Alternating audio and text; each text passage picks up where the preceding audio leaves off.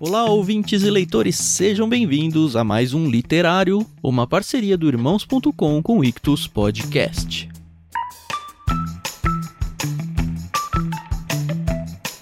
Eu sou o Thiago André Monteiro, arroba vulgutan, e estou aqui no meio das minhas férias. Se tudo der certo, essa hora estou lá no sul viajando pelos Pampas Gaúchos, enquanto vocês aqui estão ouvindo o segundo episódio do primeiro livro da trilogia O Senhor dos Anéis. A gente não conseguiu ficar só no primeiro. Eu tenho certeza que se você ouviu o último episódio do literário, você ficou morrendo de vontade de concluir pelo menos essa primeira parte aqui, a Sociedade do Anel, junto com a gente. E está aí então, episódio 2 de A Sociedade do Anel.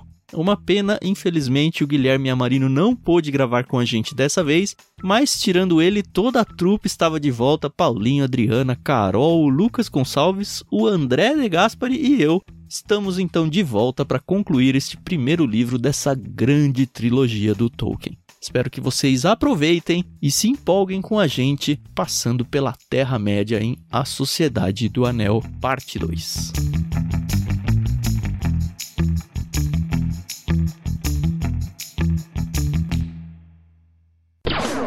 Podcast Irmãos.com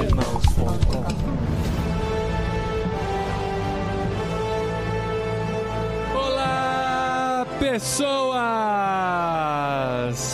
Podcastirmãos.com de número 461 entrando no ar. Eu sou Paulinho, estou aqui com o meu filho André, que eu fico na dúvida se ele tá mais pra homem ou mais pra elfo. Olha aí, hein? Eu sou o André e estou aqui com a Adriana, a minha mãe, que eu não sei se ela é a Adriana mesmo ou é a Aren. Ô, louco, hein? Você viu? Que Mas moral. Pro, pro menino ser elfo, a mãe tem que ser elfa, né, gente? É assim que funciona.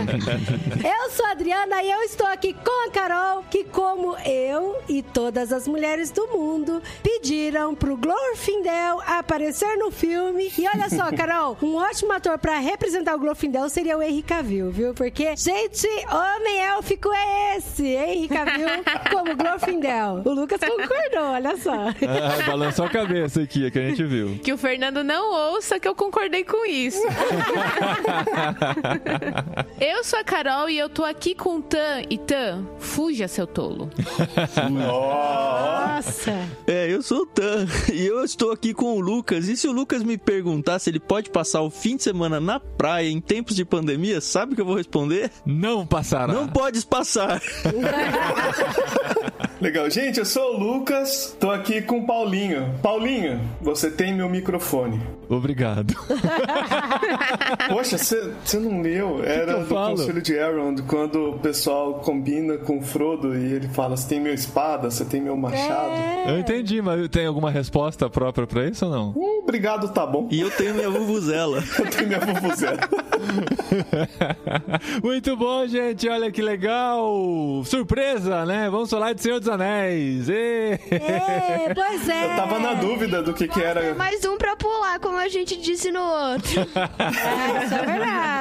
E olha só, o senhor Guilherme Amarino tem uma banda, não teve jeito, né? Ele é, ele é o bardo, Ele é né? fa- Foi Ele é tocar. famoso. É. Mas nós vamos continuar seguindo a promessa do último episódio, continuar a Sociedade do Anel, caminhando agora para o livro 2 e dar as nossas impressões aqui sobre ainda a primeira obra da trilogia do Senhor dos Anéis.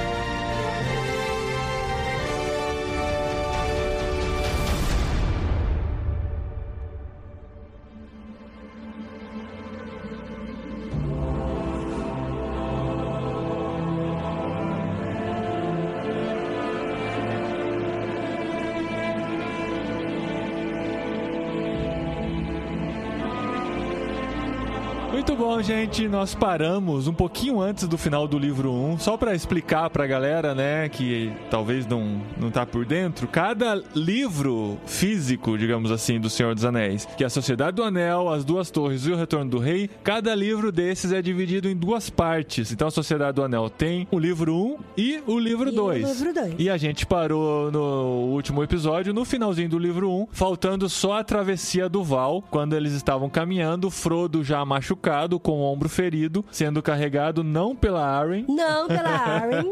mas pelo. Como que é o nome dele? Eu já esqueci. Glorfindel, muito bem. A caminho de Valfenda. Essa passagem do Val, eu vou te falar, ela é um pouco diferente do filme, mas é maravilhosa, tanto no filme quanto no livro. Como Eu- os caras conseguiram? É, eu não fazer- sei. Paulinho. Eu, eu não consigo lembrar de nenhuma diferença. Que pra mim, enquanto Ah, eu lia, várias. enquanto eu lia aquela, aquela água descendo assim, era a cena do filme na minha cabeça, cara. Ah, não, não, isso é igualzinho.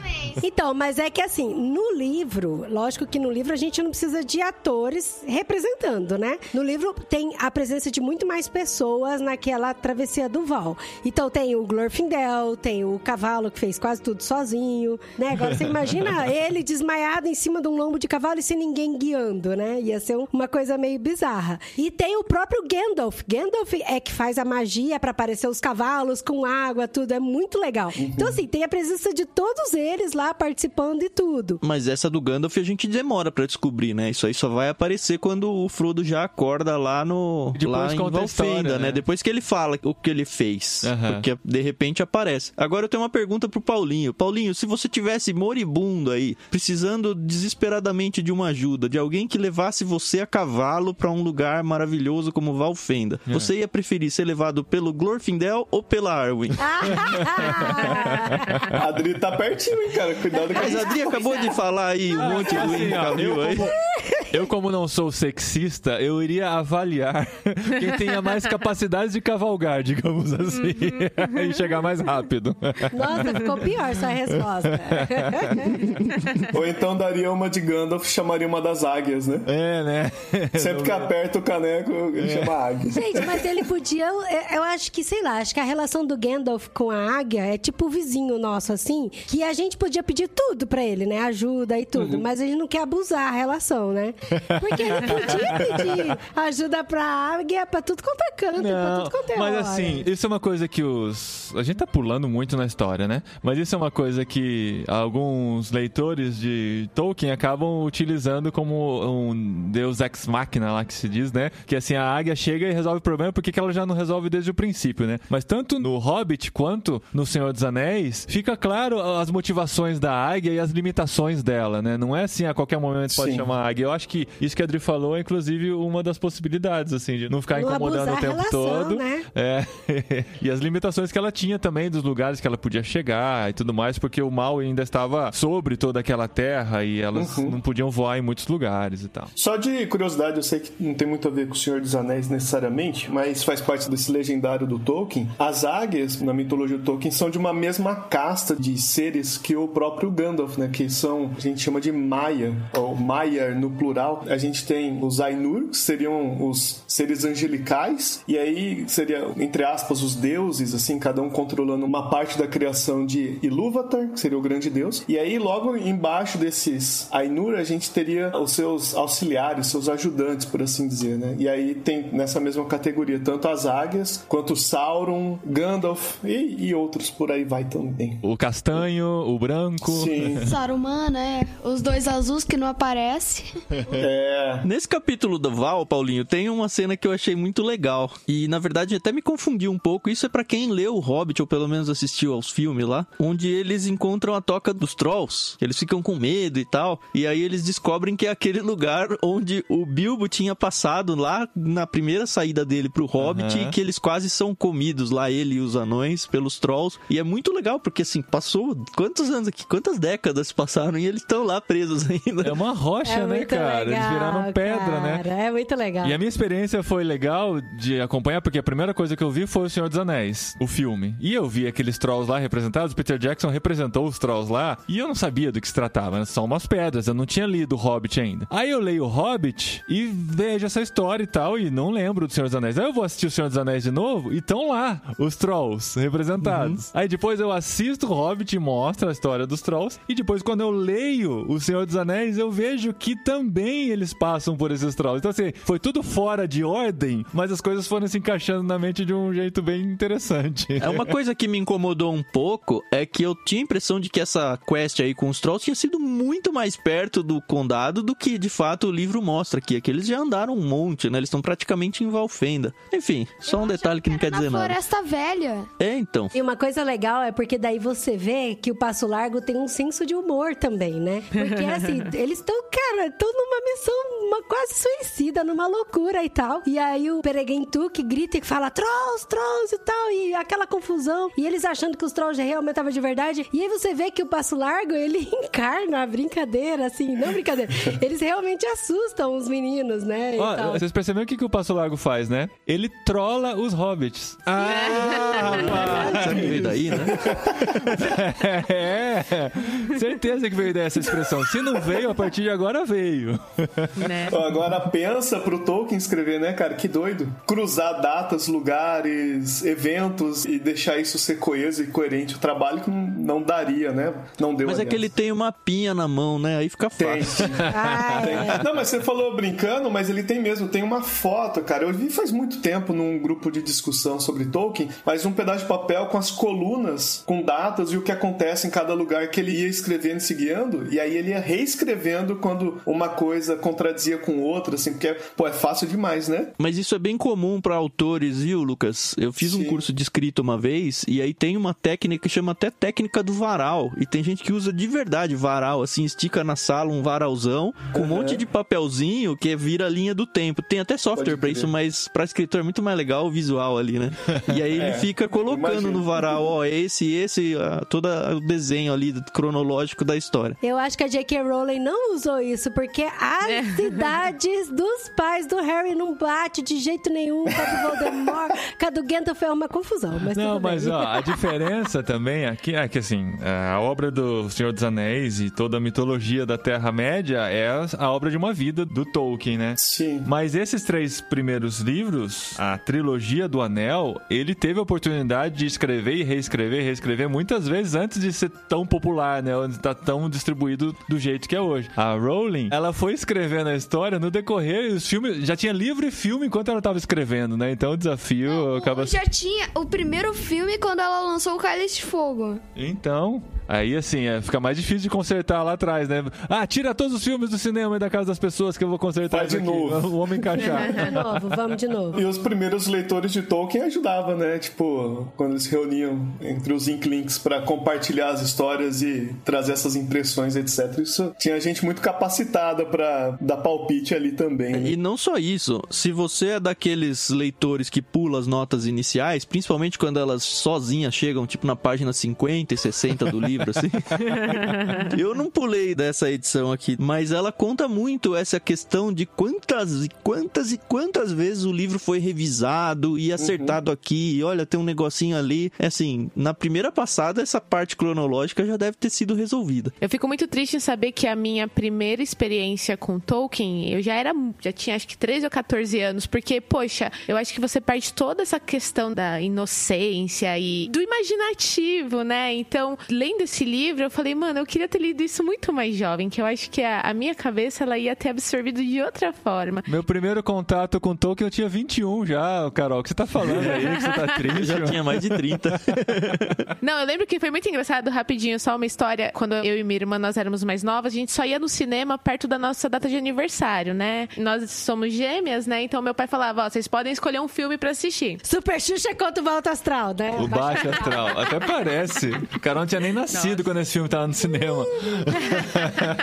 Aí eu lembro que eu e a minha irmã, a gente foi no cinema e aí tinha lá um tal de Senhor dos Anéis. Só que era o Retorno do Rei. E eu não fazia ideia do que era esse filme. E aí meu pai falou assim: Mas você quer assistir? Eu falei: Quero, pai, vamos assistir. E aí meu pai comprou ingresso pra gente, sessão das nove da noite. Era estreia do filme. e eu e minha irmã não tínhamos noção do que a gente ia assistir. Na fila, a gente fez amizade com uma outra família, falando: Nossa, esse é o terceiro filme, que não sei o quê. Eu e minha irmã, nossa, a gente não, não faz noção. Mas vocês não assistiram nem o um, nem o dois? Falei: Não, nem sabia que isso existia e tal. Eu sempre fico Meu, me foi- perguntando se tem alguém que vai pro cinema assistir uma continuação sem fazer ideia de que existiam as obras anteriores. Acabamos de ter uma prova disso. Eu, eu já tive uma também, porque eu assisti o filme Curto Circuito 2 na escola, sem assistir o 1. Só que eu só tomei uma coisa que é, tinha no 1. O resto são personagens completamente diferentes. É, você assistiu Creed 2 assim também, né? Sem ter assistido todos os rock. Você entendeu alguma coisa, Carol, do filme? Então, como foi sessão de estreia, tinha o Elijah Wood dando uma entrevista explicando algumas curiosidades. Não teve trailers, então foi só o bastidor dos filmes. E aí, tipo, a gente viu que demoraram tantos anos e que aí, nossa, a gente, né, nadamos assim, boiamos, aliás, um pouco na história, porque muita gente importante tinha morrido ou tinha aparecido e a gente não fazia. O quê? noção. Tem gente que morre? E sabe qual é o mais fantástico disso tudo? A gente assistiu o terceiro filme, saímos malucas, né? Sedentas por mais, só que a gente não tinha TV a cabo nessa época. Então eu tive que esperar passar no SBT. Putz, passa na americana e compra o DVD. Não tinha essa Então. cabeça, não, né? Não tinha essa. é, Mas assim, demorou muito pra eu completar a trilogia pra poder fazer total sentido os filmes. Hoje eu tenho em casa e tal, mas assim, é isso que eu tô falando, que eu queria ter esse conhecimento prévio, porque, nossa, É, mas deu tempo de correr atrás, né? deu, Hoje em deu. dia passa quase todo dia na Warner Hobbit. É, o Hobbit tava passando bastante. isso é verdade. Eu tive uma experiência de ver um filme assim no meio, pegar o Star Wars. Eu comecei no episódio 4, meu. Ah, estranho, né? Nossa, é bizarro. né? Mas fora a brincadeira, eu lembro que quando eu comecei a conhecer, não tinha internet, não tinha nada, né? Aí eu ia na locadora, eu pegava lá, episódio 4. E eu ficava toda vez, mas você não tem o episódio 1, como é que eu vou ver o episódio 4? E o cara não sabia também pra me orientar, falando, não, começa no 4, né? Enfim, eu tive alguns anos buscando o episódio 1 e não tinha nada. Tinha saído de linha já, né? É.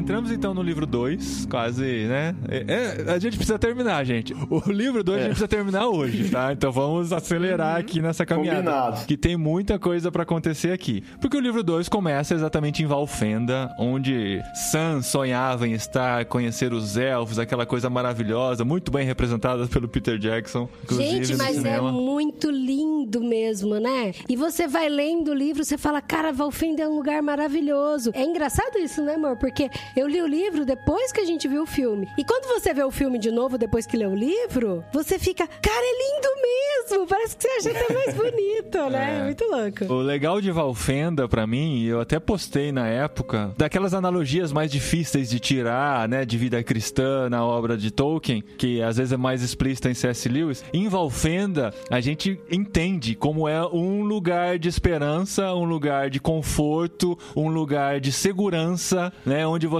não é julgado pelo que você faz, não é julgado de onde você veio, é um lugar que está querendo te dar algo pra você continuar a caminhada, né?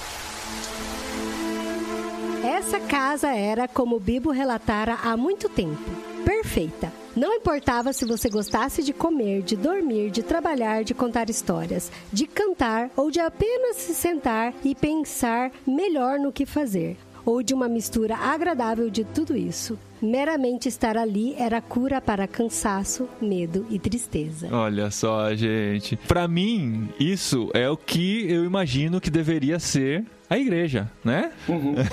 que infelizmente não é realidade muitas vezes, né? Em muitas situações a igreja é um lugar onde é colocado até mais fardo e mais peso em cima das pessoas, mas que fosse esse lugar de descanso, um lugar onde você encontra companheirismo em outras pessoas e pode sonhar junto com outras pessoas a próxima fase da caminhada. É curioso que o, o nome de Valfenda frequentemente é, é relatado como a última casa amiga, né? Aham. É. Podia ter uma igreja, né? Chamada Valfenda, né? Já pensou que legal?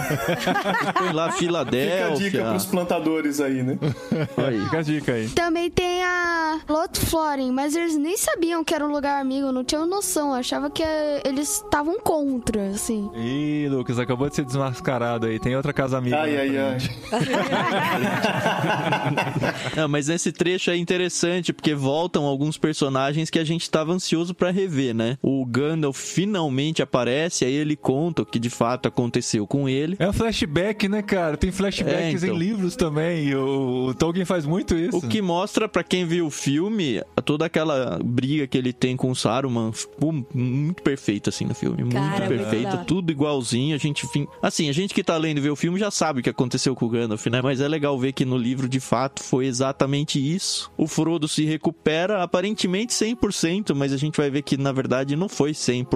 É, ele vai levar aquela ferida o resto da jornada. E né? aí começam a aparecer personagens interessantes. O Bilbo reaparece, o que deixa o Frodo muito feliz, né? Porque ele fala várias vezes enquanto ele tá na caminhada, pô, eu queria ver o Bilbo mais uma vez, eu não sei se eu vou ver ele de novo. E aí eles têm a oportunidade de se rever. Assim, a cena de desfiguração do Bilbo tentando pegar o anel de novo existe, e é maravilhosa. É muito É bom. até mais maravilhosa do que É, cara, é assustador. É muito assustador, é muito assustador. E é legal também, né, Tan? Assim como teve a passagem dos Trolls, aqui também tem uma lembrança do livro do Hobbit, que é o, o Anão, né? Que aí fala sobre Balin, fala sobre o Glóin, que é o pai do Gimli. E é muito legal que aparece ele. Que dá até uma cutucada e fala, é, a minha última passada aqui não foi tão bem receptiva assim. Essas piadinhas internas do livro, né? Essas Tem uma raiz de amargura.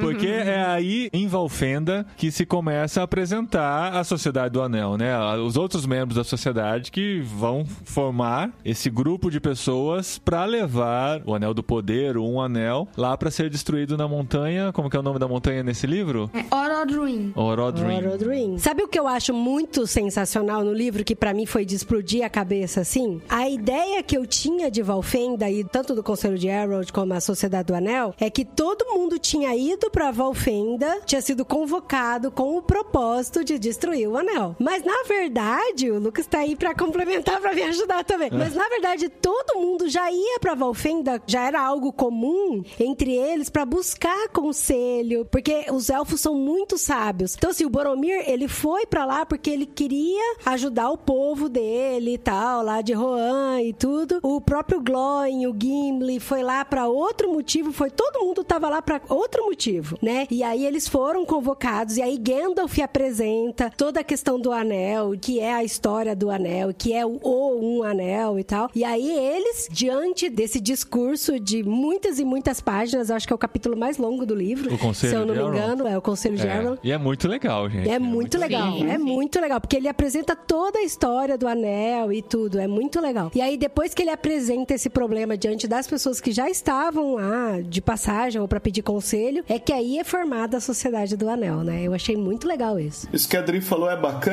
porque na mitologia do Tolkien, os elfos são chamados de filhos primogênitos de Eru Ilúvatar, que seria o grande deus da mitologia, né? E a humanidade seriam os filhos mais novos de Eru Ilúvatar. E a ideia de Tolkien é que os elfos seriam uma casta de pessoas que guiariam a humanidade ao seu potencial máximo. Por isso que eles são imortais, eles são sábios, eles têm poderes de artesanato, assim, no sentido de estética, de armas e de tecnologia superiores. E eles nascem antes também, né? Isso a gente vê lá no Silmarillion. Então, puxar essa sardinha com o que a Adri acabou de falar é muito bacana, né? De ver que Valfenda, um reino élfico, é sempre visitado por pessoas à busca de conselhos e até com o que o próprio Paulinho tinha falado há pouco, né? De cura, de descanso para depois continuar a jornada, né? E de ter comida boa. É, comida boa, Porque é muito eles importante. tavam, é, não estavam com muita comida boa, né? É, eles estavam comendo meio mal no É, caminho, né? Mas também porque o, o apetite dos hobbits,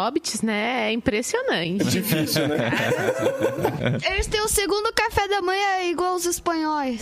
Verdade, os espanhóis têm dois cafés da manhã, gente. É denúncia aqui, ó, denúncia. Vocês acharam o condado, então. Achamos o contato. Bom, a gente termina esse conselho com a sociedade formada. Vamos ver quem sabe quem são as nove pessoas. Eu sei quando a gente tava lendo, o Dé falou várias vezes. No último programa o Deco falou. Não, mas não falou o nome de todos. Vamos lá. Vai lá, Dequinho. Quem temos na Sociedade do Anel? Vamos ver esse a gente lembra. Frodo, Sam, Merry, Pippin, Gandalf, Gimli, Legolas, Boromir e Aragorn. Não! Rapaz, você nem pensar. Não teve edição, tá bom, gente? Não- Ele não estava lendo, vocês estão de prova. E ele aqui. terminou de ler esse livro faz tempo, É, viu? rapaz. Mas sabe uma coisa que me incomodou no livro? Eu não sei se isso vai ser corrigido. Não é corrigido, mas se essa impressão vai mudar quando eu ler o volume 2 e o volume 3 aí. Mas assim, eu tinha obviamente na minha cabeça o filme como referência de tudo. E no filme, a gente tem um protagonismo do Legolas e do anão, principalmente, Ah, é. e, e do próprio Aragorn, que enfim, vai ganhar com certeza um protagonismo por causa da história em si, muito maior do que no livro. No livro a gente vê, pelo menos nesse volume 1, muito mais focado no Boromir, que assim, faz sentido tudo, mas eu acho que faltou um pouco mais de, talvez cenas de ação, ou um pouco mais de falas, ou um pouco mais de sei lá o que, pro anão e pro elfo, não sei. Mas é porque até então o tipo de ação era muito diferente, né? Sim. Eu acho que agora a ação vai exponenciar pra batalha mesmo, né? Antes era mais fuga pra se esconder e eu sei que teve, né, a, a última batalha. Não, não teve. Vai, eu tô confundindo os livros. Não, ó, teve no filme uma última batalha que a gente esperou no final do, do livro Do e não livro, aconteceu, que não né? aconteceu, que vai é. acontecer provavelmente no começo da próxima. É, eu, eu fiquei frustrado, entre aspas. Faltou também. no livro aquele e meu machado, meu arco. É. Faltou no livro o Gimli dando uma machadada no anel, tentando quebrar o anel e quebrando o machado. Essas coisas que eu esperava não aconteceram, infelizmente.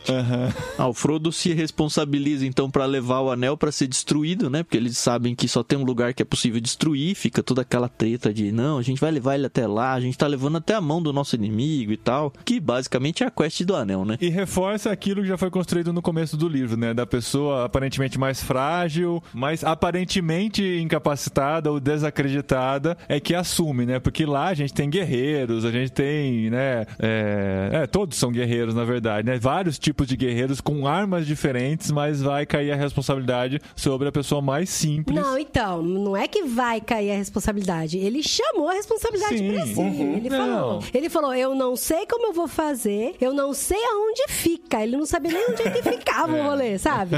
Mas ele falou: mas eu aceito levar e eu vou. Sim, sim. Inclusive, ele não sabia que as pessoas iam topar ir junto com ele, entendeu? Eu acho isso muito massa, porque o pastor Eber Jr., né, ele fala um pouco sobre vocação e ele traz uma ideia de tripé para vocação, né? Ele fala que a, a sua vocação, normalmente, né, assim, considerando o universo normal, perfeito, casos universais e gerais, a sua vocação vai passar por coisa que você gosta de fazer, que você faz bem feito, tipo, tanto você quanto as pessoas reconhecem como bem feito, e em terceiro lugar vai passar pela, tipo assim, uma necessidade que você pode suprir. Obviamente que nem todos os casos de vocação vão tocar nessas três coisas, né? No caso do Frodo, com certeza, ele não tinha os dois primeiros, né? Mas ele percebeu uma necessidade a ser suprida e, tipo assim, cara, eu vou, né? Deixa aqui, eu não faço ideia de onde que é, eu não sei como faz, eu não sei mal e mal lutar. Até a semana passada eu morava num lugar que a maior preocupação era qual é a próxima festa, né? Mas, é tipo, verdade. Ah, em Valfenda aparece um personagem importante também. O Gollum tinha sido preso pelos elfos. E aí ele escapa lá de Valfenda, o que é impressionante, né? Alguém conseguir escapar de lá, se bem que no Hobbit os anões também escapam de Valfenda. E aí ele começa uma perseguição que lá na frente a gente vai ver que só o Passo Largo, o Aragorn, né, tinha se ligado de que ele estava seguindo, mas é muito interessante ver o Frodo e o Sam, principalmente os dois aí, olhando pra trás o tempo todo. Ah, eu vi uma lanterna olhando pra gente. Ah, eu vi não sei o que. E a gente que já sabe fica. Mas essa expectativa o Tolkien constrói muito bem no livro. E ele não fala o que que é, o Tolkien não fala o que que é, né? A gente sabe, mas ele não fala. É, a gente só vai saber isso aí naquela parte que a Adri não tinha lido ainda. Aliás, você leu, Adri? Li, terminei. A Adri terminou Dias a tempo de depois, falar é. sobre o livro. né? Viu? Mas olha, é engraçado porque assim, depois que eles formam, né, o conselho e formam a Sociedade do Anel, e aí eles ficam mais um tempo lá recuperando energia e cantam música. Pois é, eles não têm pressa fazem- nenhuma, né, gente? É muito legal. impressionante. Não, mas calma. Mas faz sentido. Porque eles mandaram os espias na frente Aham. pra conhecer os caminhos, pra saber por onde eles tinham que andar. E aí, nesse meio tempo, o Bilbo vai e faz uma letra de uma música ali, canta outra música ali. E eles comem mais um pouquinho, comem, e né? dormem, comem mais. Mas é legal porque daí, quando eles saem, eles têm um pouco mapeado o caminho de onde eles vão. Lógico que depende de como as trevas vão perseguir eles e tal, e os inimigos. E aí, já na primeira tarefa, já na primeira task, eles pegam e falam: Não, e aí? Agora a gente vai por aqui ou por ali? Aí o Legolas fala: ah, Eu não quero ir pelas montanhas nevadas, pelas montanhas nevoentas. Daí o Boromir, eu também não quero ir por ali. Eu falei: Gente, mas como assim? Já, já, na primeiro, no primeiro lugar, eles já discordam por onde eles vão passar. É quando né? eles decidem ir por Minas Tirith, né? Não, e aí eles vão pelas Eles tentam a montanha primeiro, né? Eles ah, tentam- eles tentam as montanhas primeiro, é verdade. E aí a cena lá, você cara. passa frio com o livro, cara. Impressionante. Gente, Passa, é verdade, muito é bom. verdade. E aí a neve vai cobrindo eles, vai cobrindo, vai cobrindo. Eu falo, Menos cara, o isso é Legolas. muito legal. É. E o filme responde bem o que, que era aquela voz no vento, né? Colocando o Saruman, porque o livro não diz que era o Saruman. É verdade. Aí eles chegam num ponto e falam: É, a gente devia ter ido pelo outro caminho, vamos É. voltar. né? E aí, os homens. Fala aí, Dedé, que você ia falar? Eles levantam os pequenos, que é uma coisa que no jogo do Senhor dos Anéis tem, mas não tem no filme. Ah, olha. Ah, porque o jogo é feito em cima do livro. O do Senhor dos Anéis e o do Harry Potter, assim. É feito em cima do livro, é muito legal. Ó, eu não sei vocês, mas isso que o Dedé falou, quando eu li a primeira vez, eu até fechei o livro e fiquei tipo, é uma parada meio simples assim, né? Tipo, ah, carregaram os pequenos, ok. Mas eu não sei, eu me identifiquei tanto com os pequenos que precisavam ser carregados em alguns momentos, sabe? Ah, eu também, total. Eu tava, tipo, num momento, assim, eu acho, de vida, não sei, mais dramático, sei lá. E eu fiquei, é, Deus, isso, me carrega também, por favor. É, o problema é que eu sou grande, cara. Eu também queria ser carregado.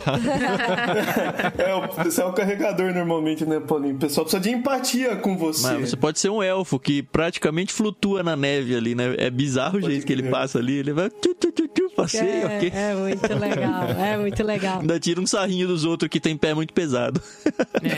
Mas é doido isso, né? Porque daí eles falam o tempo todo: esse lugar é frio normalmente, mas essa neve aqui, isso é coisa ruim. Isso não é legal, isso não tá bem, isso não tá normal. E aí eles vão e conseguem fugir de lá. E aí só sobra um lugar pra eles irem. E aí é louco que o Aragorn, que é o mais corajoso de todo, o mais valentão, ele fala: Ah, eu não quero voltar hein?" lá, não.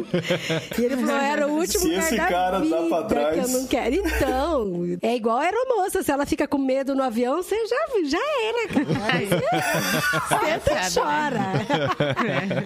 e aí eles decidem passar por Minas Tirith. É assim. Não, é Moria aqui, não é? Moria. A É- gente, é sempre, Moria, a gente é. sempre confunde. É, É. As Minas Tirith são só no último. Então. É, a gente é sempre Moria. confunde. É Moria. É que a gente Moria. Porque gente tem o os deck. portões de Moria. Que inclusive é a contracapa do livro, hein? É. Que é linda, inclusive, né? Que é quando eles vão entrar nas minas, nas cavernas lá, onde o Gimli achava que ainda existiam anões. Que os anões estavam lá e mas é os amigos né? dele, né?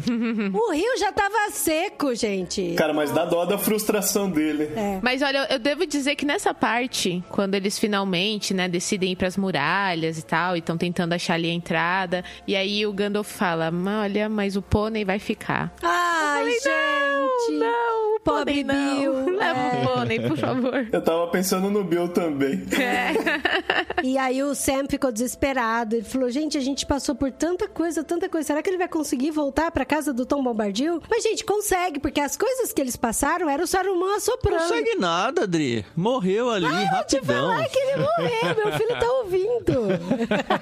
O Tolkien só não contou pra não deixar a gente triste, mas é tipo aquele cachorro que foi passar as férias na fazenda, sabe? Ah, Aliás, ele escreveu um livro, né, quando o cachorro do filho dele morreu, né, o Roverendo. Agora conta. Putz, eu não li todo o livro, mas eu sei que o filho dele tinha quatro anos, e aí ele tinha um cachorrinho, e aí morreu, e aí ele escreve uma história do Roverendo, que é um cachorrinho e tal. Que volta pra uma terra mágica. Isso, blá, blá. exatamente. Encontrou o Bill lá. entrou, para. Odri, mas sabe o que eu acho uma baita ironia, que eu não sei se foi proposital, é justamente nas portas de Moriá, que a palavra mágica pra entrar é fale amigo e entre, né? Então, Ah, tipo, sim. fale amigo. E aí, bem nessa porta, o amigo Bill, que até então tava sendo maior brother, né? Ajudando pra caramba, etc. Ele tem que ir embora. Tem que ir embora. É muito Despedido nesse momento. Viu? E é louco que antes deles entrarem nos portões, né, de Moria, tem aquele rio nojento. Cara, é impressionante como ele consegue trazer esse disgusting pra gente só de ler o livro, né? Que é fedido, que é nojento, que é tipo um borbulhante. No livro, dá mais desgosto do que no filme. É verdade. Essa cena, ela tá muito relacionada pra mim com aquela cena do compactador de lixo de Star Wars, sabe? Que vem aqueles vermes puxar eles pra baixo. a mesma sensação, assim, sabe? Cara, é louco isso, né? Que foi falado aí, de que no livro dá mais nojo do que no filme, porque em tese a gente, como ser visual, no filme a gente deveria ser mais impactado, né? Mas o livro tem de alguma forma uma, uma capacidade aí. É, a imaginação é mais poderosa do que a visão, né? É, eu sinceramente fico bem impressionado, cara. Mas não é todo autor que consegue dar esse tipo de impressão na gente. Eu falo que o Dostoiévski é um e o Tolkien é outro. O C.S. Lewis também tem aí um, sua parcela. Mas o Dostoiévski judia da gente, porque ele faz a gente ter Muito. raiva de um personagem, depois ele faz a gente ficar com dó dele, depois ele faz a gente perdoar o cara, e daí você lembra que o cara era do mal, mas aí você fica com dó. Cara, se você quer ver os Nossa, reacts meu. da Carol com isso aí, a gente tá gravando no diário de leitura os irmãos Karamazov do Dostoiévski e é muito engraçado a Carol, cara. É muito engraçado.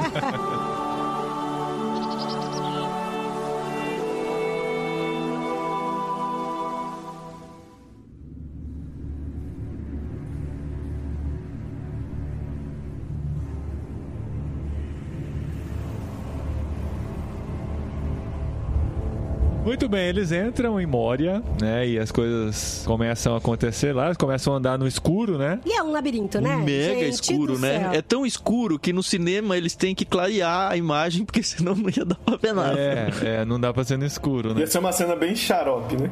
Gente, mas Só é as vozes, né? É. Só as vozes. Não, e é louco porque Moria, ele é muito um labirintão. Só que não é um labirinto plano, é um labirinto pra cima e pra baixo também, é, né? É um buraco. E é né? muito louco. E é muito fantástico, porque eles não sabem direito como que vão, pra onde vão. E aí, Gandalf, ele sempre tá com aquela postura de: não, eu conheço o lugar, ele tá um pouco diferente, tá meio bagunçado, mas a Não gente vai a encontrar. bagunça.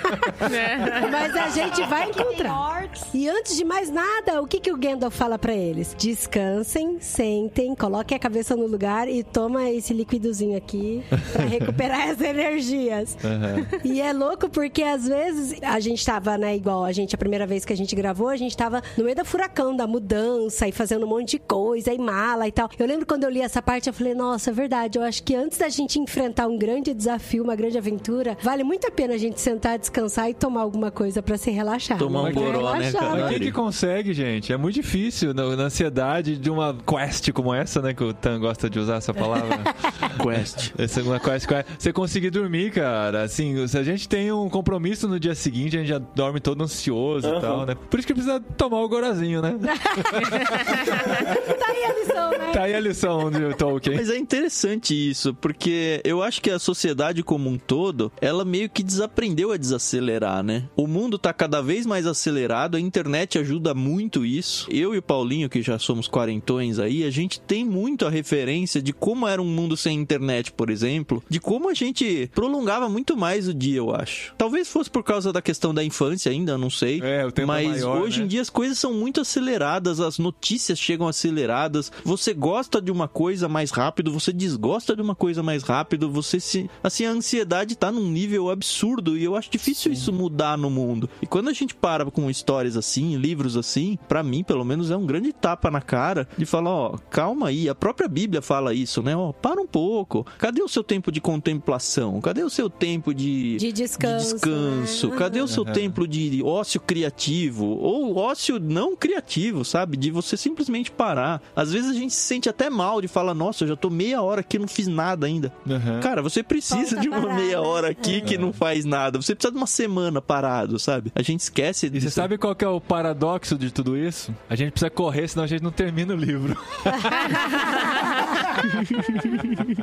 Por mais que esteja bonito. Então vamos falar sobre Moria. O que acontece Moria? Primeiro, eles acham o túmulo de Balin. Sim. Que dá uma dorzinha no Que coração, dá né? uma dor no aí. coração. Principalmente porque a gente conhece o A Balin. frustração do Gimli é dolorida, né? Sim. O Balin é um cara muito fofo, né? E o? Balin é muito fofo, gente. O Balin é muito querido. E aí, quando você tem a certeza de que o Balin morreu, e não só isso, ele fez uns escritos, deixou lá. Então você vê que eles foram cercados, eles foram, assim, judiados psicologicamente. Massacrados, né? Massacrados, e tudo isso tá escrito. Então isso é muito, muito forte. é muito triste mesmo. E aí, quando eles se encontram, assim, não dá nem tempo do Gimli sofrer, Lamentar, lamentar, sofrer o luto. Aí vem o protagonismo do Pippin, né? Ah, é verdade. Esqueci do Zé, do Cara, eu Pippin. gosto muito do Pippin, velho. E o que que o Pippin faz, Lucas? Então, agora eu tenho que falar a real, que a minha memória tá muito corrompida pelo filme misturado com o livro. Eu tenho dificuldade. Mas acho que foi É muito igual- Mas igual essa parte é aí. igualzinho. Foi igual, é. Foi igualzinho. Então, eu tenho essa dificuldade, por exemplo, com deuses americanos também. Eu não sei, tipo assim, putz, isso aqui era do livro ou era do filme? Mas enfim, Ah. o Pippin fazendo pipinzices, né? Acha lá um poço, derruba. Não, ele não derruba. Então essa é a diferença do livro. Ele joga de propósito. Pra ver ele a profundidade do poço. Ah, verdade, verdade, é. Ah, e o. Gandalf fala, Peregrin Toque, o que, que você fez? Na próxima vez se joga Se você. joga você. É muito bom. Uma pedagogia gandalfiana, né?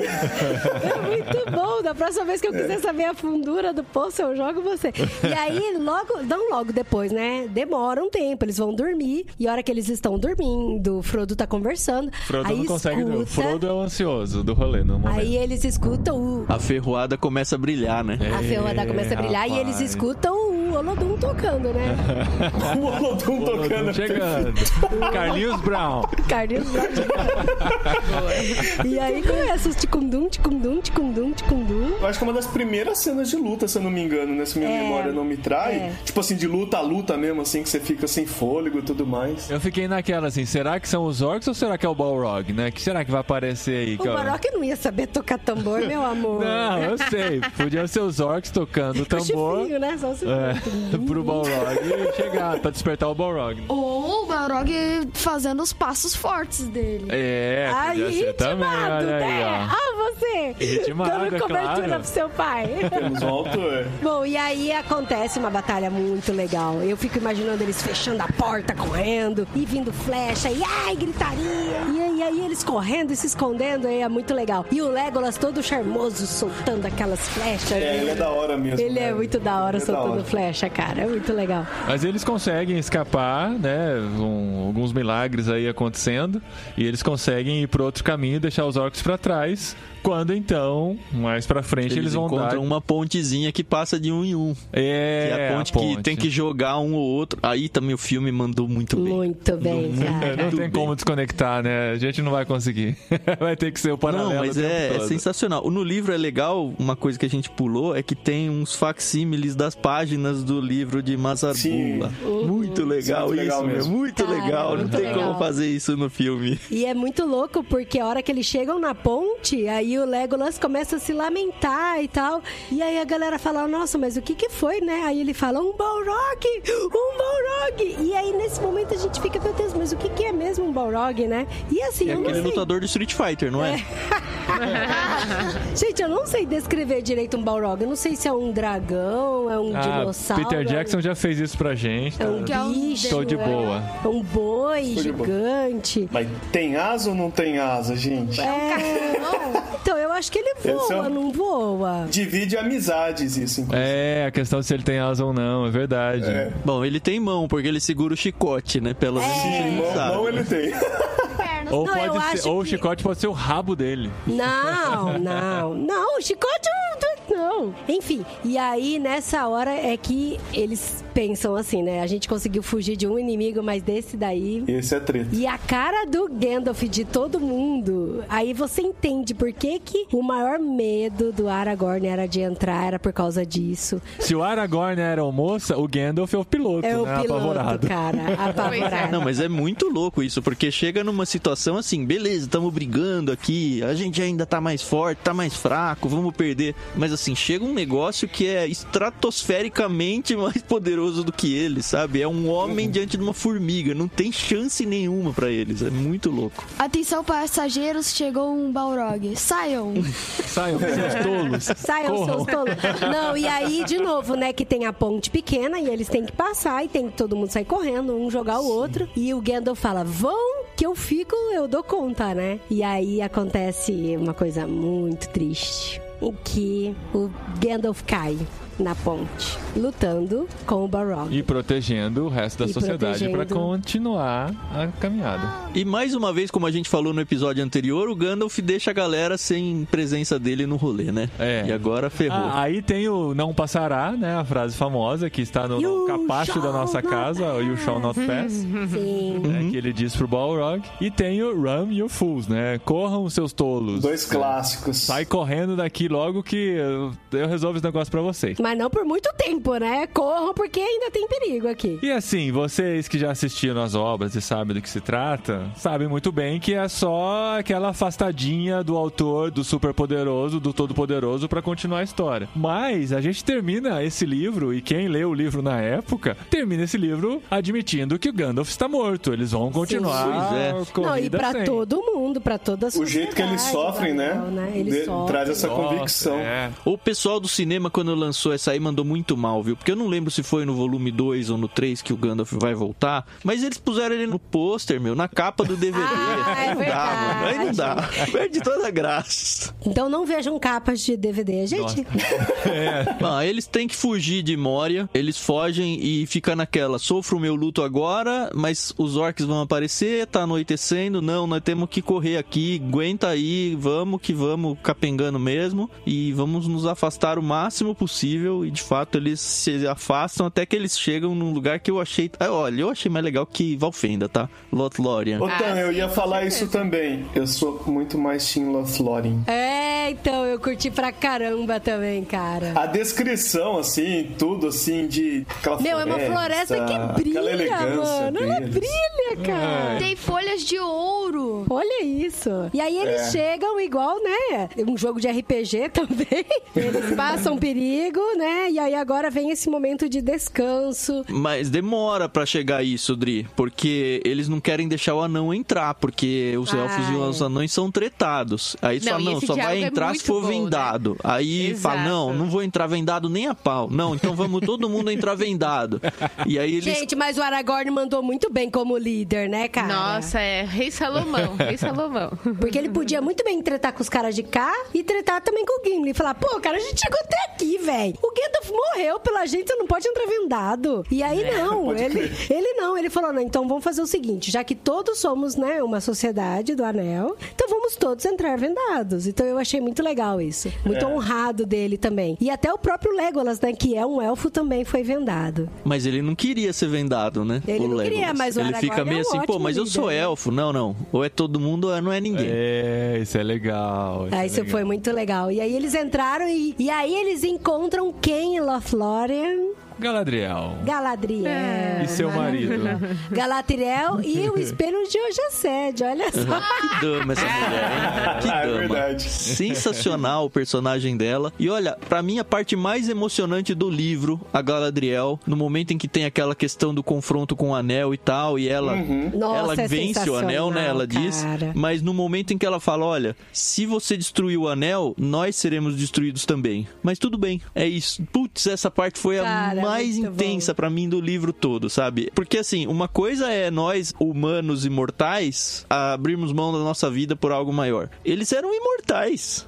Assim, o fato de você destruir o anel vai terminar essa era. E eu sou a rainha dessa era, praticamente. Sim, sim, mas tudo Eu, bem, né? eu, É eu posso louco. pegar esse seu anel e, e ser a, a governante do mundo. Eu vou falar que a minha mãe falou que o espelho de Ogeced é o espelho da Galadriel, mas é a penseira, porque representa o passado e tudo. Ah, é verdade, Dê! A mamãe fez a referência Eu tô errada. achando que foi alguém que copiou aqui, viu? Não tô. Alguém copiou Verdade. alguém. Gente, a descrição do espelho da Galadriel é muito a penseira de Harry Potter. Assim, parabéns, J.K. Rowling, que se inspirou Se magnificamente. inspirou, copiou, cara de pau.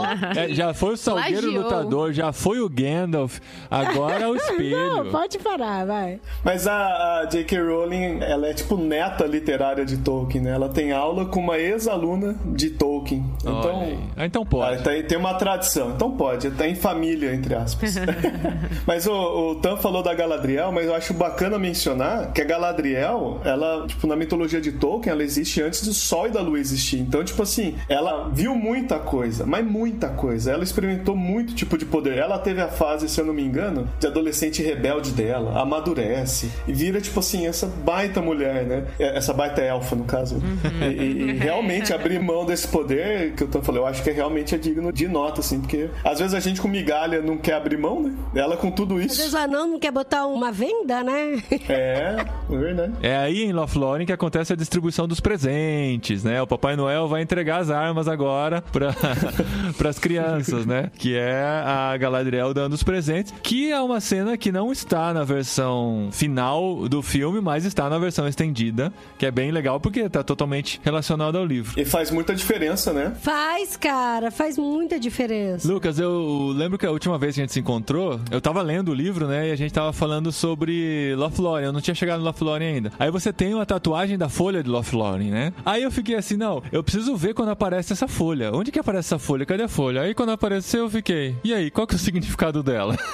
Cara, é uma planta, é uma planta regional, né? É uma planta que só tem ali em Lothlórien. O único simbolismo dela é total regional, assim. É tipo, sei lá, araucária é uma representação do Paraná, por exemplo. Sim, uhum. e não são todas as pessoas que podem entrar em Lothlórien. Lothlórien é uma cidade protegida, as pessoas não enxergam ela, você tem que cruzar o rio Ninrodel lá, não sei como é que fala direito. E aí, ele, você não consegue enxergar Lothlórien. Então, a pessoa que tem essa folha, ou que tem a representação dessa folha, é porque realmente foi uma pessoa que foi muito bem-vinda em Lothlórien. Então, tem essa representação. E os presentes é muito legal. Todo mundo da comitiva do Anel ganhou uma capa, que no calor ela esfria e no frio ela esquenta. E essa capa ela é prendida com a folha de Lothlórien. Que se eu não me engano, eu não tenho certeza, né? Mas se eu não me engano é a folha de Malor, não é? A árvore dourada. Se eu não me engano é essa folha que só tem em Lothlórien. Da árvore da flor de ouro, né? Eu acho que é. é. Eu acho que é. Mas é achismo. Eu tô, minha, minha, ah, Lucas, achei que eu... você saberia mais. Você tem uma tatuagem não, disso, cara. Não, eu tenho, eu tenho, eu tenho. Igual, cara, tem uma história de tatuagem muito boa, porque as pessoas que fazem tatuagem têm dessa, né? Tem gente que arruma bastante significado e tal, tem gente que faz porque é bonito, né? Aí a gente tava numa vez num retiro, num treinamento, aí tinha um amigo meu, ele tinha o braço todo tatuado. E tinha uma outra menina que tava na mesa que tinha dois risquinhos assim, aqui, um pouco abaixo do pescoço e tal, é, aqui no colo. Três, né, risquinhos, três risquinhos três aqui. Risquinhos. E ela tinha um monte de significado para aqueles três risquinhos. Três risquinhos. Ela contou uma história e falou do significado. Eram três risquinhos bem simples, né? Aí meu amigo vira assim. Aí a galera pergunta por que, que eu fiz essa baleia azul. É porque eu achei da hora, mano. É só baleia. então, mas aqui eu curto essa folha, mesmo tipo assim, né? Que ela não apareça no livro especificamente, da mesma forma como no filme, porque ela se refere a Lothlórien. E Lothlórien tem, na minha perspectiva, até mais do que Valfenda, né? Valfenda, você muito bem levantou, tem essa ideia de descanso no meio do caminho, né? Mas Lothlórien, tipo, eles já passaram muita coisa realmente tensa mesmo, né? E eles estão nessa jornada e lá eles encontram o presente, o descanso. Eles encontram até o luto pelo Gandalf lá, né? O luto, é verdade. Então, tipo assim, ainda que a promessa, né? Eu tenho duas, né, Paulinho? Eu tenho a espada quebrada aqui de Isildur. Sim. Né, que tem aquela promessa de que um dia essa espada vai ser reconstruída e quando ela for reconstruída, então o verdadeiro rei de Gondor virá e aí vai ter aquele governo bacana, etc. Mas é uma promessa muito futura. E eu tenho também a Folha de Lothlórien, que, tipo, enquanto essa promessa não acontece, enquanto a gente tá nessa jornada, a gente tem também momentos de descanso e conforto, né? Então, a tatuagem que em minha defesa é muito mais pelo símbolo geral, assim, do que pelo símbolo especificamente de Lothlórien, né? É, legal. E é doido que, assim, tanto em Lothlórien, tanto em Valfenda e tanto na casa do Tom Bombadil, eles não têm noção de quanto tempo eles passaram lá. É muito louco, né? Que são lugares mágicos e tal. Eles ficam lá, eles se recompõem, eles se alimentam, eles descansam. E aí depois eles têm toda a conversa com a Galadriel. E mesmo assim, no meio de uma confusão danada, a hora que eles saem, a Galadriel faz uma festa, um jantar, porque eles falaram: a gente ainda não teve esse encontro adequado, essa festa, essa comemoração, né? E aí eles fazem, né, um jantar bem gostoso e tal. E aí eles saem de Lothlórien e pega o Grande Rio. Que foi onde você dormiu e parou a leitura da. onde você estava descansando. E é impressionante que a gente continua vendo Gollum aqui na navegando pelo Grande Rio agarrado num tronco, né? É.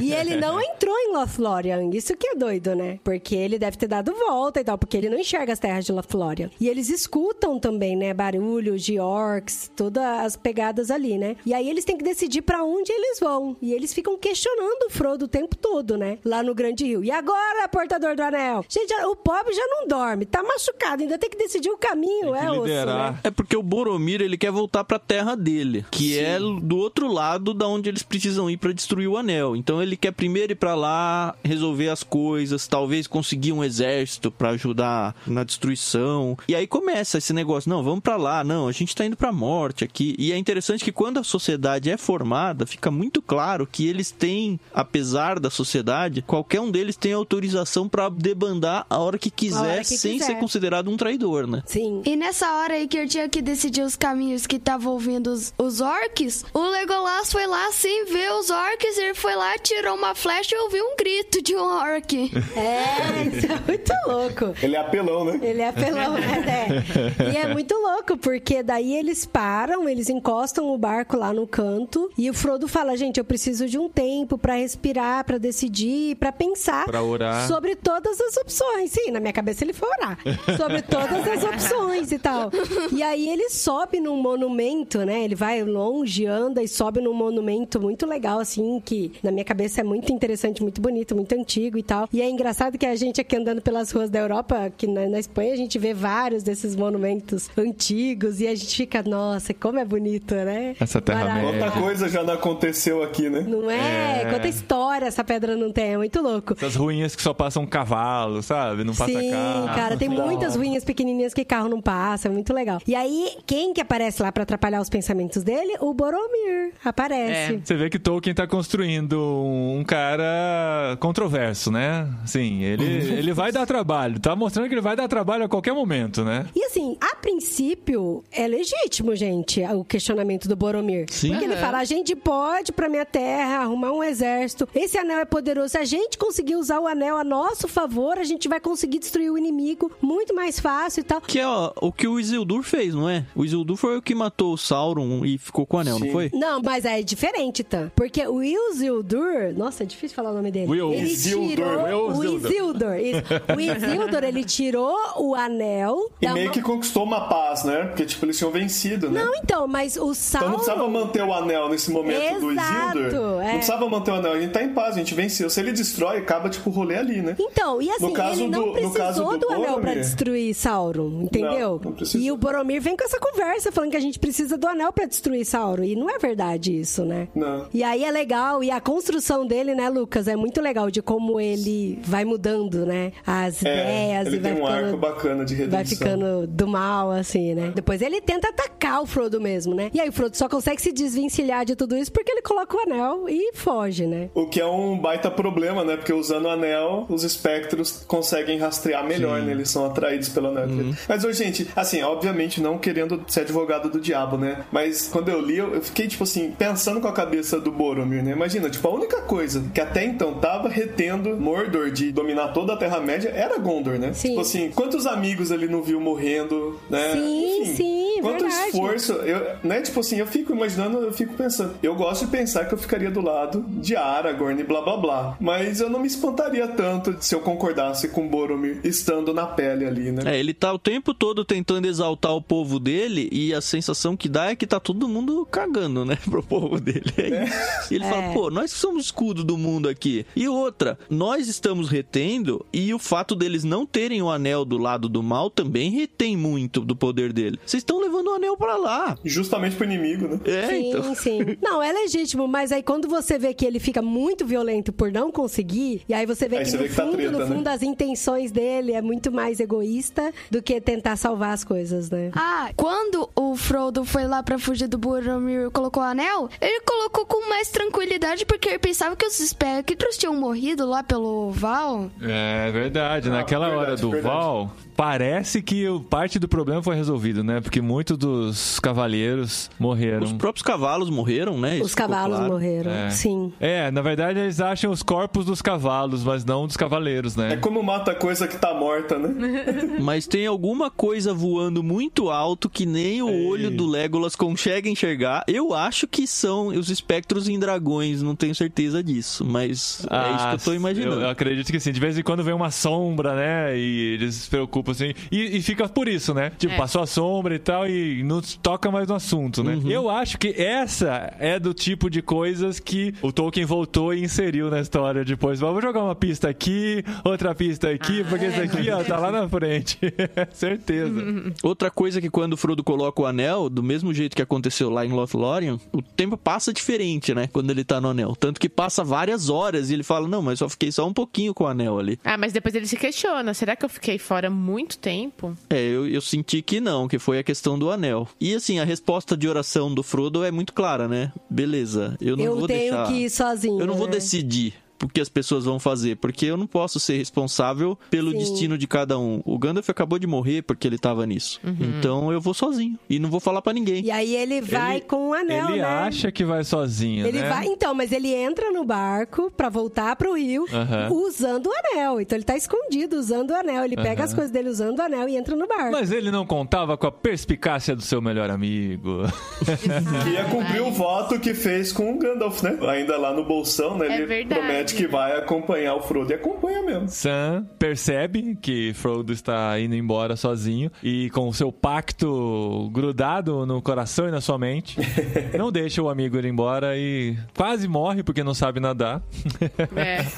Entra na Porque água. não tá enxergando a mão do amigo também pra pegar É. a mão do amigo. Ai, mas eu tenho que falar que essa parte pra mim, antes dele entrar na água, quando o pessoal percebe que o Frodo não tá por ali, que aí o Aragorn fala, ó, vamos nos dividir. Não, não, calma, calma. E aí os, os hobbits já saíram correndo, Sai. gritando pelo Muito bom. Frodo. Eu falei, nossa, é muito isso, né? Esse negócio de vamos nos dividir, você vai para o norte, você vai para o sul. Eles não querem nem saber, É, né? já sei tão que né? correndo. o Mel e né? o Pippin saem correndo pra variar, né? Sim.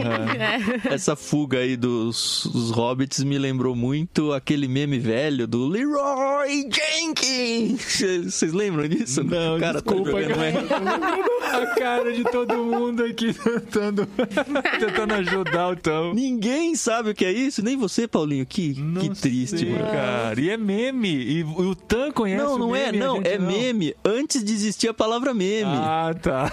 Era tipo de um RPG que o pessoal tava, tipo, todo armado. É RPG de videogame, né? De PC, assim. Que tava todo mundo lá, não, vamos entrar aqui, sei lá, numa mória da vida, vamos combinar, eu vou fazer isso, vou fazer aquilo. Tudo, cara, tá tudo certinho, tá todo mundo mega poderoso. Ah, eu sei, eu sei disso. Aí um cara fala. Leroy Jenkins, e sai entrando. Não, Aí todo não, vai fica, não. não, não, não. Ah, agora eu já vi, cara. Tem Aí entra isso. todo mundo e morre todo mundo. Aí fala: parabéns, mano. Você conseguiu destruir aqui dias e dias que a gente tá jogando É essa verdade. porcaria. Eu já vi isso. e essa cena do Sam com o Frodo me lembra muito Ruth e Noemi. Onde fores irei, onde Ah, pousares, é pousarei. É verdade. Verdade. Oh, mas que doido, né? Esse, tudo isso que a gente tá falando desse momento, quando eles descem dos barcos, fica mais claro ainda como o Gandalf faz falta, né? Pro. Tipo, toda a sabedoria dele. Assim, é claro que ele mesmo, de novo, não sei se é no livro ou se é no filme, mas ele mesmo deixa aberto. né, Ele não bate martelos, né? Mas ele vai aconselhando, ele vai trazendo essa sabedoria. Sem ele, aí, tipo, e aí, o que, que a gente faz agora, né? Pra que lado que vai? Como que vai ser tudo? Ele faz uma falta bem grande, né? Pra sociedade. E é uma decisão muito corajosa do Frodo, né, cara? É. De, eu vou sozinho, eu dou um jeito, eu não De onde novo, né? Fica. É, de novo. Pela segunda vez ele toma uma decisão importante. Então, e agora ele é muito mais palpável a realidade do medo dele, né? Por causa de, de agora não tem Gandalf, agora ele já viu como que são os orcs, agora ele já viu que os seres humanos podem traí-lo. É muito Uhum. louco isso. E ele vai, só vai. Ah, e o fim, o fim do, do livro, eu não sei pra vocês, mas é que eu sou filho de filme, né? Eu vi primeiro o filme, né? Eu acho que tá igual a Carol contou também, né? Ah, E acho que depois todos nós. livro. Acho que todos nós aqui. Vocês também? Eu Sim. E é também. tipo assim, ué, cadê? Mas cadê aquela cena tão importante? O livro Não. Tipo, Não tem, né? cadê? Cadê como Vai que assim? ele continua até o final e a gente não sabe, né? né? Pois é.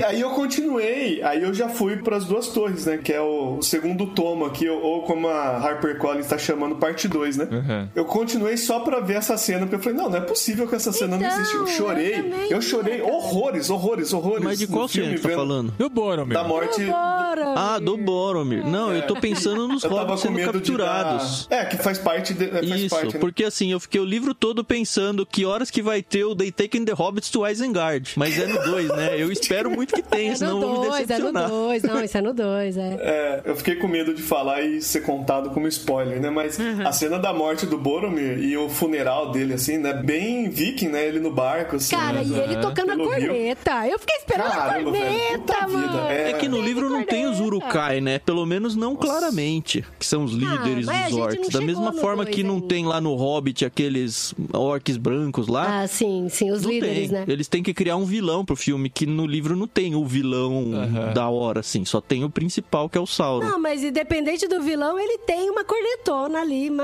maneira. Eu acho que os Urukais vão aparecer. Eu acho que eles aparecem no, as duas torres. Também eu acho. É, gente, eu acho que a gente tem que né, deixar, deixar pro segundo Vamos, livro. vamos Todas, é do dois, as deixa pro dois, né? todas essas depois. perguntas serão respondidas, espero.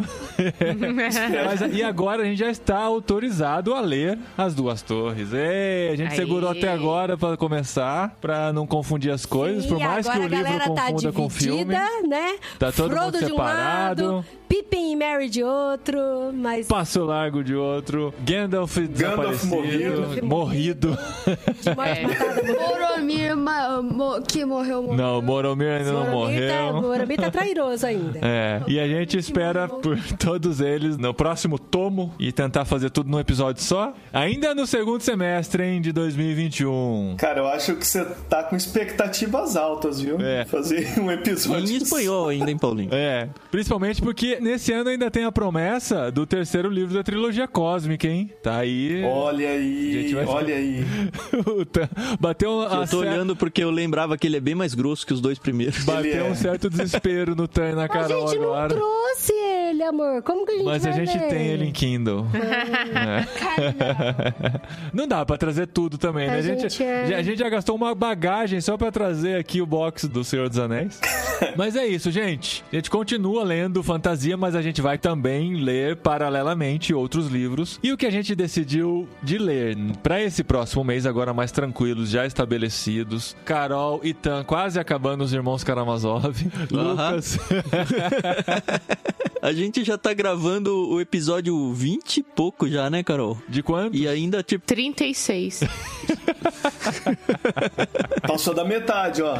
passamos Graças da metade. Deus. Não, o livro tá muito legal. Tá muito bom. E eu ainda comecei o, o David Copperfield pra ajudar, que é maior ainda do Nossa, Nossa, cara. o Copperfield é enorme. Aí lê Homero cara. também. Engata Homero, David Copperfield. Não, é, é impressionante eu olhando pra trás, assim, dois, três anos. E é legal ver, porque no literário a gente percebe isso muito claramente quando você vai dando os page downs nos episódios e vê quanto livro legal e clássico É. a gente já leu, cara. E É, se não legal, fosse o é. projeto, a gente não teria lido. Isso que é mais legal. Isso é muito louco. E o que a gente quer ler esse mês é um. Leia com a gente, É, que- claro. queremos que vocês leiam com a gente. É um livro que há, há um bom tempo a gente tem, assim, no coração. A Adri já leu uma boa parte Eu dele, inclusive, e me convenceu a fazer sobre ele, porque tem a ver com o nosso momento aqui na Espanha também, de reafirmar alguns conceitos, que é o Porquê Sou Cristão, do John Stott, publicado pela editora Ultimato. É um livro fininho, bem bonitinho, né? A capa vem um vitral bem, bem legal, que é- foi o que eu consegui ler até agora, que foi a capa. Mas eu acho que vão ser princípios bem interessantes e bem fundamentais pra gente conversar e discutir. Se preparar melhor, né? Agora que a gente já está estabelecido, se preparar melhor porque a gente vai viver por aqui e você Olha. e você pode acompanhar a gente nessa jornada também. Ah, eu quero fazer uma legal mesmo. Eu quero fazer um adendo aqui, galera. Eu comecei a ler esse livro porque eu entrei numa mini crise, foi mini mesmo, bem mini. Porque quando eu entrava no Twitter e eu vi o comportamento de alguns cristãos, assim, de uma forma muito agressiva, entre eles mesmo, né? Entre os cristãos e tal, e diante de algumas situações. Foi bem naquela época do Black Lives Matter, bem na época da menina que foi estuprada de 13 anos, 12 anos, que pediu aborto e tal. E aí a gente via toda uma repercussão, uma, uma coisa muito triste. Aí eu lembro que eu fiquei me questionando, sabe, assim, de, cara, por que sou cristão, né? Qual, o que que é ser cristão? Como que a gente pode ser cristão e tal, né? Independente da era que a gente vive, do ano, da idade que eu tenho e das circunstâncias. E aí foi bem na época que a gente ganhou esse livro. E aí eu falei, cara, vou ler, e vou ler. E foi muito bom, foi muito legal. E esse a gente trouxe pra cá, né? Então, assim, a gente, por um tempo, vai ficar sem receber o Clube Ictus. Então, a gente vai ter que dar os pulos e ler os livros que a gente um trouxe. tempo, olha só, Tan, isso que é Vocês já estão pensando em voltar, é isso? Tô pensando na logística de vocês, que é muito esperto. Certo. Tanto que a Carol está gravando no meio dos livros agora. Virou uma biblioteca, uma caixa, um Amazon a casa da, da Tá Carol bem agora. quentinho aqui, pelo menos. Ajuda na acústica, né, Carol? Exato. Então a gente vai ler esse livro pro mês que vem. Vocês estão convidados a lerem junto com a gente. Somente livro impresso. A editora Ultimato não tem os livros no Kindle ainda. Estamos no- pegando o pé deles, porque a gente quer continuar lendo Ultimato. E queremos saber das novidades do Clube Ictus. Tan e Carol, o que temos para o mês de maio, junho? Pra quem assinar agora em maio no Plano Peixe Grande, vai pegar a indicação do Igor Miguel. Cara, foi muito legal a entrevista com ele. A gente falou muito sobre homeschooling. Tem lá no nosso podcast Olha lá, isso. o Conversa de Peixe Grande. Os livros que ele indicou são sensacionais. Enfim, tem tudo lá no podcast pra você ouvir. A gente, como você talvez já saiba, né? A gente tá com planos novos. Então a gente tem o Plano Vida, que diz só de livros cristãos. A gente tem um Plano Mar, que só livros de ficção, aventura e mistério, né? É isso, né? Livros de ficção. Cara, tá muito, muito legal. A gente tá com o Paulo On fazendo a curadoria de um plano chama Plano Bíblia, que é um plano mais acadêmico, aí livros mais de referência teológica. E o, o que me dá mais alegria é o podcast novo, que tá em feed separado do Leitura Bíblica Comentada. Se vocês não ouviram ainda, a gente tá passando capítulo a capítulo do Gênesis e a ideia é durar isso aí a, a vida toda para passar a Bíblia toda. Tá muito, muito legal. Ah, que massa. Os nossos kits estão cada vez mais caprichados. Tenho que dar uma gratidão muito grande aí pro Fernando, que é o marido da Carol, que tem O ajudado artista. a gente muito na, Gente, na o parte Fernando faz origami. Eu descobri que ele faz origami. Ele é um orgamer. Pois é. E a gente tá muito feliz porque o literário continua, né? Graças a Deus pela internet que consegue atravessar o oceano e a gente continuar com o literário aí. Essa tecnologia chegou pra ficar, né, gente? Impressionante. Ô Paulinho, não esqueça de falar que você tem o cupom de desconto no Clube Ictus, né? Você nunca divulga ele. Ah, divulga, mas a galera não usa. Não, não, vou parei de divulgar. Mas é irmãos, com irmãos você tem 10% de desconto na primeira 15? mensalidade. Como que 10, 15, viu? Ó, tá vendo? Nem eu sei direito. Usa o cupom irmãos, sentiu, acho. É. Sentiu. Sentiu pra ganhar o desconto, tá bom, gente? Até mês que vem, então, pra gente falar de Por que Sou Cristão do John Stott. E valeu!